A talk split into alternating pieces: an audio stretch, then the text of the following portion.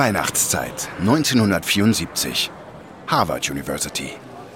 Paul Allen steht an einem Zeitungskiosk am Harvard Square und blättert in der neuesten Ausgabe eines Magazins namens Popular Electronics. Auf dem Titelbild der Zeitschrift ist ein Foto des ersten Personal Computers der Welt, der Altair 8800. Es ist ein einfacher grauer Metallkasten mit blauem Rand und Reihen von Schaltern und kleinen roten Lämpchen. Allen liest die Überschrift der erste Minicomputer-Bausatz der Welt, der es mit kommerziellen Modellen aufnehmen kann. Oh nein, das dürfen wir auf keinen Fall verpassen. Alan bezahlt schnell die Zeitschrift und stürmt durch den Schneematsch zum Zimmer seines Jugendfreundes, dem 19-jährigen Bill Gates. Beide sind Harvard-Studenten und beide sind Computergenies. Alan ist so gut im Programmieren, dass er sein Studium im Bundesstaat Washington abgebrochen hat um für eine Firma namens Honeywell in Boston zu arbeiten. Er stürmt in Gates Zimmer. Hey, das hier findet gerade ohne uns statt. Ah, was ist das hier? Alan gibt ihm die Zeitschrift. Gates liest den Artikel und wippt hin und her, wie immer, wenn er in Gedanken ist. Alan läuft währenddessen auf und ab. Gates beendet den Artikel und wirft ihn vor sich auf den Schreibtisch. In dem Artikel steht, dass sie noch kein Betriebssystem für den Altair haben. Also ist der Moment nur ein Haufen Metall. Ich wette, die Leute kaufen ihn trotzdem, weil er klein und bezahlbar ist. Das ist der erste echte Heimcomputer. Aber er ist nutzlos. Denk nur an die ganzen Schalter, die du umlegen musst, damit er auch nur die einfachste Aufgabe erledigt. Das heißt, für uns ist noch Zeit. Ich weiß, aber das ist ein bahnbrechender Rechner. Wir müssen jetzt schnell sein. Wir müssen diejenigen sein, die die erste Software für den Personal Computer entwickeln. Ich stimme dir völlig zu. Irgendwer wird der Erste sein und Geschichte schreiben. Und du hast recht. Für den zweiten Platz wird sich niemand interessieren. Sie schreiben einen Brief an die Firma, die den Altair herstellt. Micro Instrumentation Telemetry Systems. Besser bekannt als MITS. Gates hat recht. Obwohl der Altair eine enorme Begeisterung auslöst, ist er ohne Betriebssystem so gut wie nutzlos. Gates überfliegt nochmal den Brief. Okay, wie hört sich das an?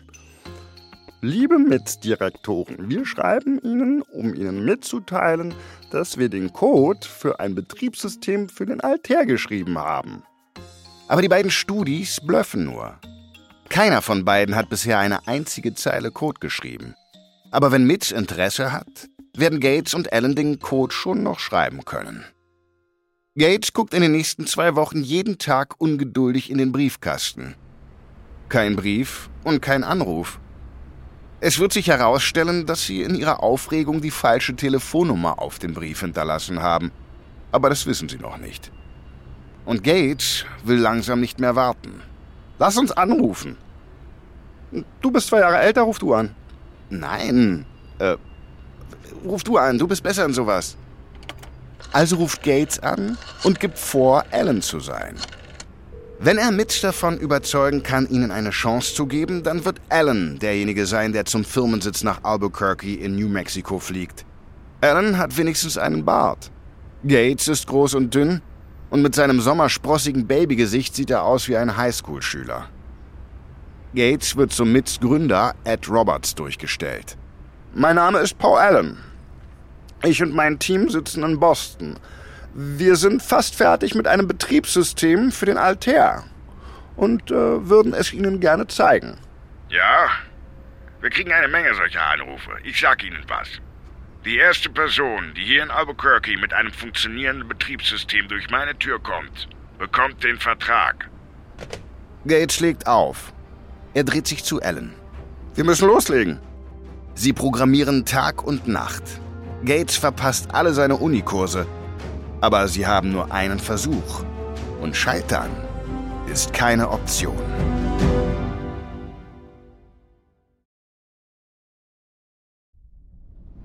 Ich bin Marc Ben Puch und das ist Kampf der Unternehmen von Wondery.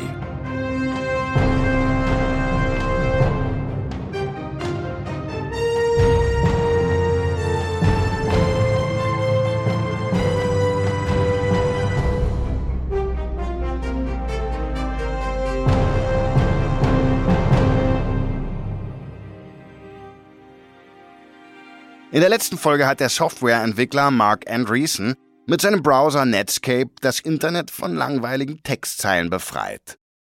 Er hat es den Nutzerinnen und Nutzern ermöglicht, Webseiten mit visuellen Elementen aufzupeppen, und die reagierten geradezu euphorisch. Die Zahl der Nutzer und Seiten im Internet ist durch Netscape explodiert. Netscape wird jedoch nicht lange sein Monopol genießen können. Im Moment allerdings ist Microsoft lediglich eine fixe Idee von Allen und Gates. Der Kampf der Internetbrowser ist noch Jahre entfernt. Aber Gates und Allen ahnen nicht, dass sie gerade dabei sind, eine Milliarden Euro schwere PC-Industrie ins Leben zu rufen. Eine Industrie, die eine Revolution starten wird. Und eines Tages wird ein mutiges kleines Start-up namens Netscape in Microsofts Fadenkreuz geraten. Das ist Folge 3. Pokerface. Gage hat gerade sein Telefonat mit MITs Gründer Ed Roberts beendet. Aber bevor die beiden an die Arbeit gehen können, weist Alan auf ein großes Problem hin. Sie haben gar keinen Zugang zu einem Altair. Wie wollen Sie also Ihren Code überhaupt testen? Selbst wenn wir einen Altair kaufen könnten, und der kostet 400 Dollar, würde er nicht rechtzeitig hier sein, um die Konkurrenz zu schlagen. Was ist, wenn wir eine Computersimulation des Altair erstellen, indem wir das Handbuch lesen. Äh, ja, das könnte funktionieren. Gates kritzelt einen Code in der Programmiersprache Basic auf einen Stapel gelber Notizblöcke. Er arbeitet wie in Trance, schaukelt in seinem Sitz hin und her. Wenn ihm etwas einfällt, kritzelt er den Code auf den Block. Seine Finger sind rasch von Filzstiften in allen Regenbogenfarben verschmutzt. So arbeitet Gates schon seit seiner Jugend, als er die Nächte im Computerlabor der Universität von Washington verbrachte. Dort programmiert er sein erstes Computerprogramm. Eine Version von Tic-Tac-Toe, in der man gegen den Computer spielt. Als seine Highschool sein Talent für das Programmieren erkennt, bittet sie Gates, ein Programm für die Erstellung der Stundenpläne zu schreiben.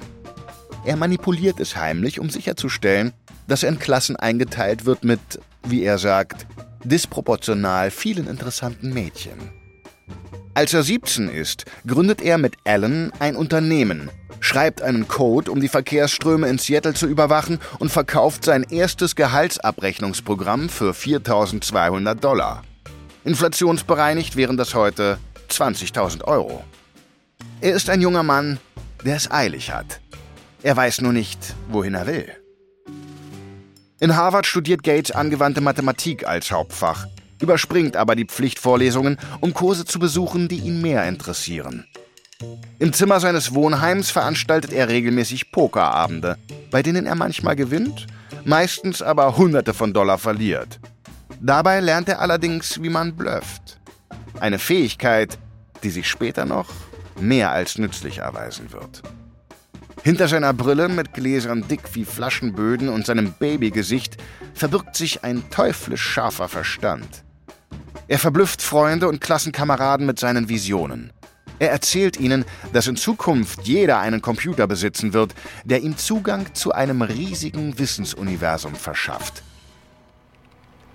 Aber momentan verbringen er und Alan den ganzen grauen Winter in der Harvard-Bibliothek und tüfteln an einem Code für den Altair. Als eines Morgens die Sonne aufgeht, findet Alan Gates schlafend am Computerterminal mitten in einer unvollendeten Codezeile. Der Kopf ist nach vorne gebeugt, seine Nase liegt auf der Tastatur. Bill, bei deinen Prüfungen wirst du einfach ein bisschen improvisieren, oder? Oh, keine Zeit zum Lernen. Wir haben viel zu tun. Wir müssen unser Betriebssystem in 4 Kilobytes quetschen, damit es auf dem Altair funktioniert. Im Vergleich dazu haben die heutigen Smartphones einen millionenfach größeren Speicher. Aber nach acht Wochen haben sie ihr Betriebssystem auf 3,2 Kilobyte heruntergeschraubt. Ein paar Wochen später sitzen die beiden in der Bibliothek am Großrechner der Uni, der etwa so groß ist wie eine Spülmaschine. Draußen ist der Winterhimmel stockdunkel. Es ist gut möglich, dass ein anderes Team ihnen bereits zuvorgekommen ist aber Gates ist zuversichtlich. Das sollte genügen. Ich denke, der Code läuft. Wir haben bestimmt irgendwas vergessen. Die Frage ist nur, was? Sprich jetzt oder Schweigefilmer. Ah, vergiss es. Äh, ich bin vielleicht ein bisschen erotisch. ein bisschen? Gates drückt ein paar Tasten und der Großrechner spuckt den finalen Code auf ein Lochband. Ein Papierstreifen mit einem Muster von Löchern, die Befehle für das Computerprogramm darstellen. Alan nimmt das Band behutsam und packt es theatralisch ein. Für seine Reise nach Albuquerque. Meine Damen und Herren, willkommen auf unserem Flug. Äh, bitte stellen Sie Alan lässt sich auf seinem Sitz nieder. Er geht seine Präsentation im Geiste durch. Plötzlich wird ihm klar, was ihn so beunruhigt hat. Sie haben vergessen, einen Loader zu schreiben. Den Code, der dem Computer mitteilt, das ist Software. Ohne ihn ist Ihr Code für das Betriebssystem völliger Schrott, nur zusammengewürfelter Code. Er wird nicht funktionieren. Aber es bleibt jetzt keine Zeit, sich selbst Vorwürfe zu machen. Alan klappt den Tisch vor sich herunter und beugt sich über ihn. Er kritzelt den Ladecode aus dem Gedächtnis auf einen Notizblock. Und nur kurz bevor die Räder des Flugzeugs auf der Rollbahn in der Wüste New Mexikos aufsetzen, ist er fertig. Er hat keine Möglichkeit, ihn zu testen. Alan wird das MITS-Büro betreten, ohne zu wissen, ob sein Programm funktionieren wird oder nicht. Der CEO von MITS, Ed Roberts, wartet mit seinem Pickup am Flughafen auf Alan. Willkommen in Albuquerque. Während Roberts ihn zu einem Hotel fährt, wirft er einen Seitenblick auf den jungen Alan. Er denkt sich, ich habe Jeans, die älter sind als dieser Junge. Alan schaut aus dem Fenster und beobachtet die Agaven und Kakteen, die an ihm vorbeirauschen, während sie über die Hügel rasen. Im Osten der Stadt erhebt sich ein Gebirgsrücken. Überall liegt Sand und Staub. Alan versucht, sein nervöses Zappeln zu verbergen. Ich freue mich, hier zu sein. Ich glaube, die Präsentation wird Ihnen sehr gefallen. Nun, Sie sind der Erste, der liefert.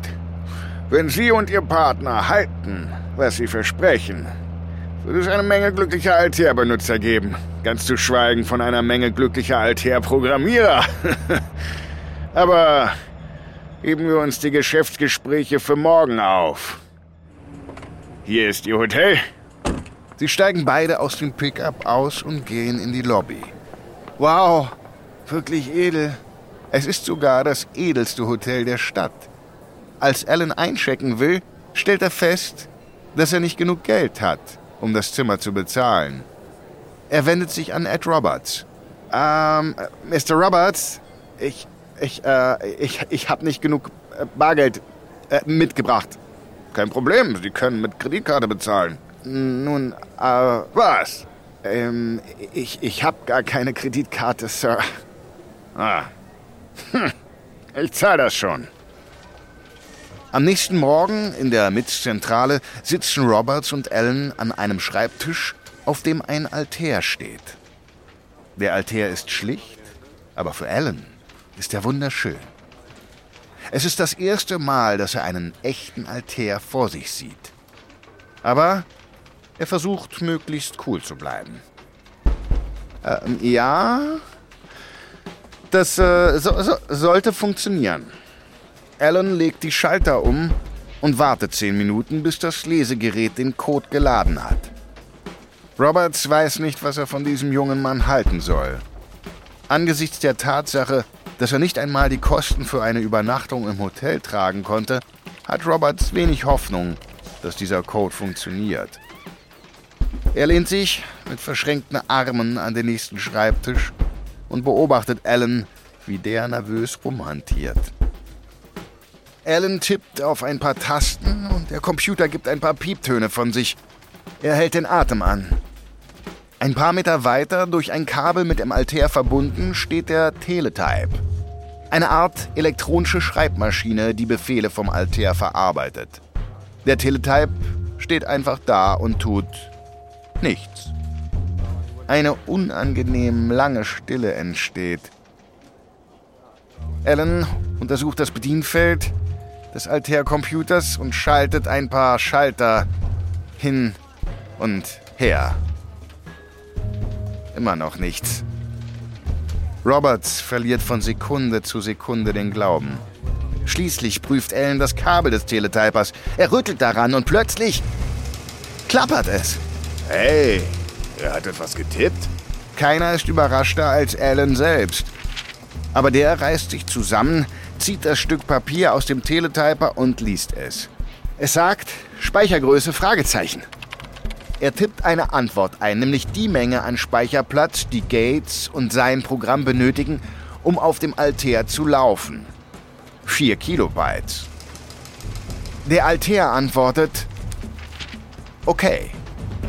Alan atmet jetzt schwer. Er tippt Print 2 plus 2. Eine einfache Frage, aber sie wird nicht nur seinen und Gates Code testen, sondern auch die mathematischen Fähigkeiten des Systems. Die Antwort des Altairs wird vom Teletyper ausgespuckt. 4. Oh mein Gott! es hat 4 gedruckt! Ich wusste, es würde funktionieren. Es ist schwer zu sagen, wer in diesem Moment aufgeregter ist, Robert oder Alan. Roberts Firma steht ohnehin am Rande des Zusammenbruchs. Er verschuldete sich noch weiter, weil er es wagte, einen Computer zu entwickeln, den sich auch ein Hobbybastler leisten konnte. Und er verließ sich völlig darauf, dass jemand anderes ein Betriebssystem entwickeln würde. Roberts und Allen sind damit gerade Zeugen geworden, wie Geschichte geschrieben wurde. Zum ersten Mal läuft ein Softwareprogramm auf einem kommerziell nutzbaren Heimcomputer. Roberts nimmt Alan mit in sein Büro und erklärt sich bereit, eine Lizenz für das Betriebssystem zu vergeben. Er schreibt einen Vertrag, der Gates und Allen eine zehnprozentige Lizenzgebühr für jede Kopie von Altair Basic zusichert, die zusammen mit dem Altair verkauft wird. Bis zu einer Obergrenze von 150.000 Dollar, heute wären das ca. 600.000 Euro. Sobald diese Grenze erreicht ist, gehört die von Gates und Allen entwickelte Basic-Version seiner Firma mit. Roberts glaubt, er hat aus den beiden Frischlingen das Beste rausgeholt und für sich einen richtig guten Deal gemacht. Allen kehrt in sein Hotel zurück, das ihm plötzlich nicht mehr ganz so teuer zu sein scheint. Er ruft Gates an. Wir sind im Geschäft. Es hat geklappt. Nimm den nächsten Flug hierher. Der Besitz des Betriebssystems gibt Roberts den Vorteil, den Markt für Personal Computer zu kontrollieren. Roberts ist überglücklich. Aber schon bald wird sein Glücksrausch wieder vorbei sein.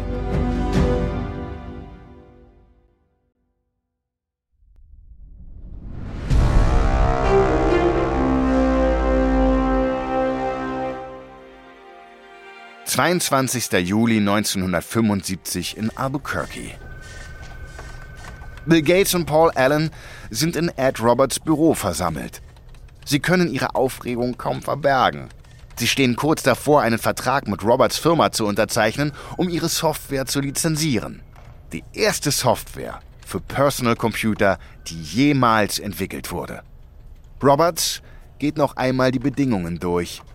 Uh, hier steht, dass Sie für jedes verkaufte Exemplar von Basic Tantiemen und einen kleinen Vorschuss erhalten werden. Und MITS erhält eine weltweite Exklusivlizenz für das Programm über zehn Jahre und das Exklusivrecht, das Programm an andere weiter zu lizenzieren. Aber bevor er unterschreibt, möchte Gates sich über die Vereinbarung im Klaren sein. Und Mitz erklärt sich bereit, sein Bestes zu geben, um unser Programm zu lizenzieren, zu fördern und zu kommerzialisieren. Roberts nickt. Das Geschäft ist abgeschlossen.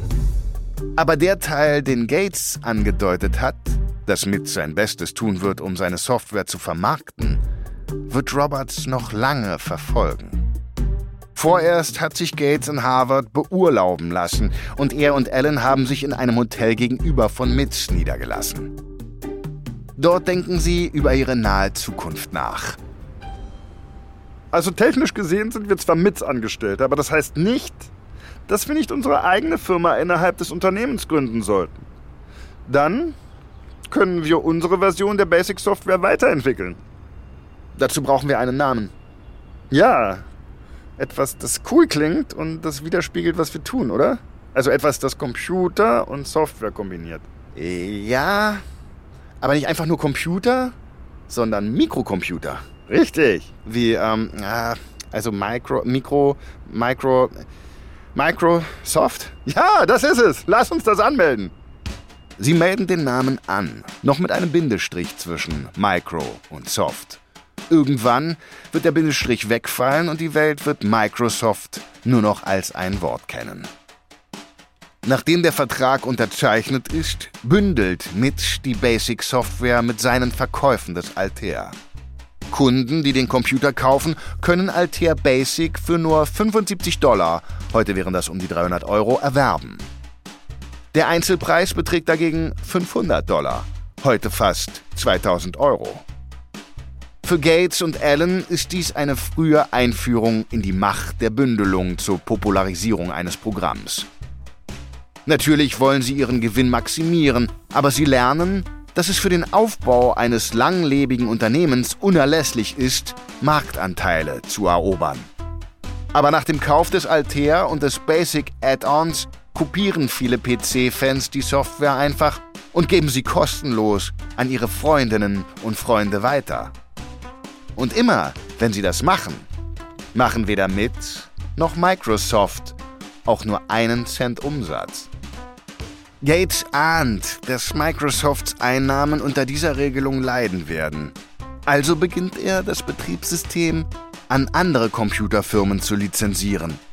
Robert, der ebenfalls unter den raubkopierten Software-Disks leidet, ist empört. Er konfrontiert das junge Genie. Bill, ich habe gehört, dass Sie Basic auch an andere Firmen als Altair lizenziert haben. Ja, das habe ich. In der Tat. Das ist nicht Teil unserer Vereinbarung. Wir haben die Exklusivrechte. Die Vereinbarung funktioniert so nicht für Microsoft.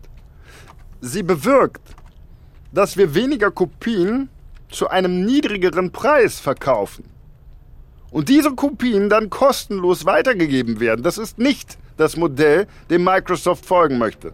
Trotzdem ist das das Modell, zu dem Microsoft vertraglich verpflichtet ist. Dann ist es offensichtlich ein Schrottvertrag. Microsoft wird sich nicht ausbluten lassen. Bill, Sie und Paul sind meine Angestellten. Indem Sie die Rechte an unsere Konkurrenten verkaufen, werden Sie mit in den Ruin treiben. Wir wollen nur sicherstellen, dass wir so viel Flexibilität wie möglich haben. Trotz seines jungenhaften Aussehens kann Gates ein eiskalter Geschäftsmann sein. 1977 gehen die beiden Unternehmen vor ein Schiedsgericht, um ihren Streit beizulegen. Robert trägt seinen Fall zuerst vor.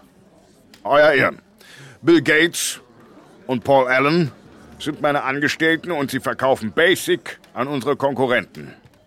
Das verstößt gegen unseren Vertrag. Und ich habe den Vertrag persönlich geschrieben, also sollte ich wissen, was darin steht. Gates hat dies erwartet.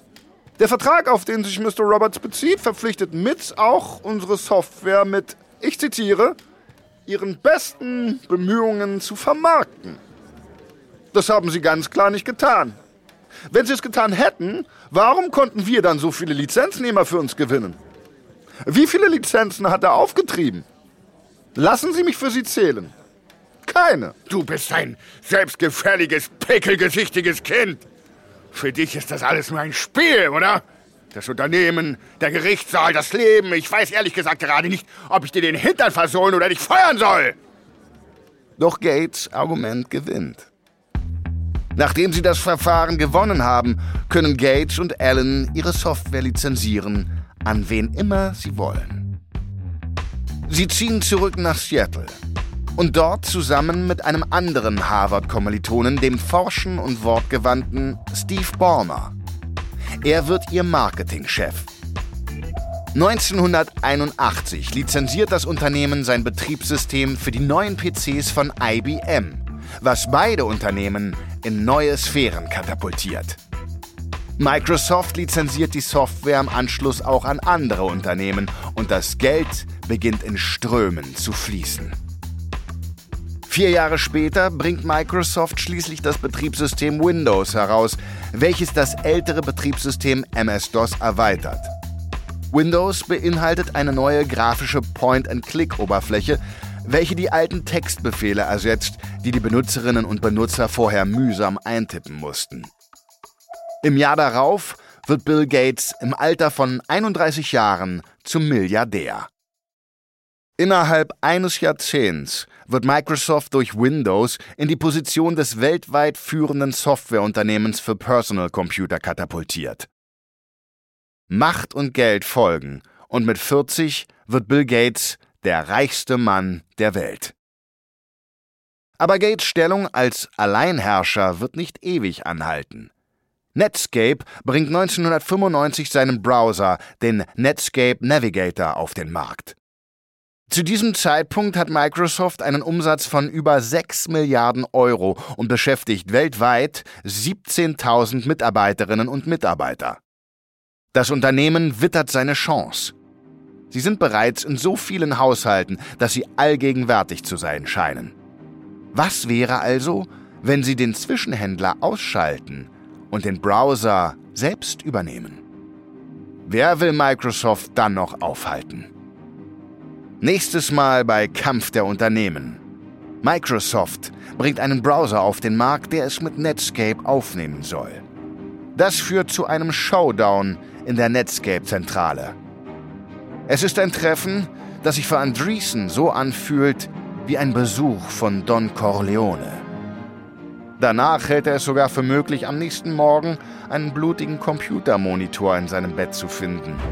Um die Bedrohung durch Microsoft zu bekämpfen, muss Netscape größer und schneller werden und sich vorbereiten auf den Kampf der digitalen Titanen.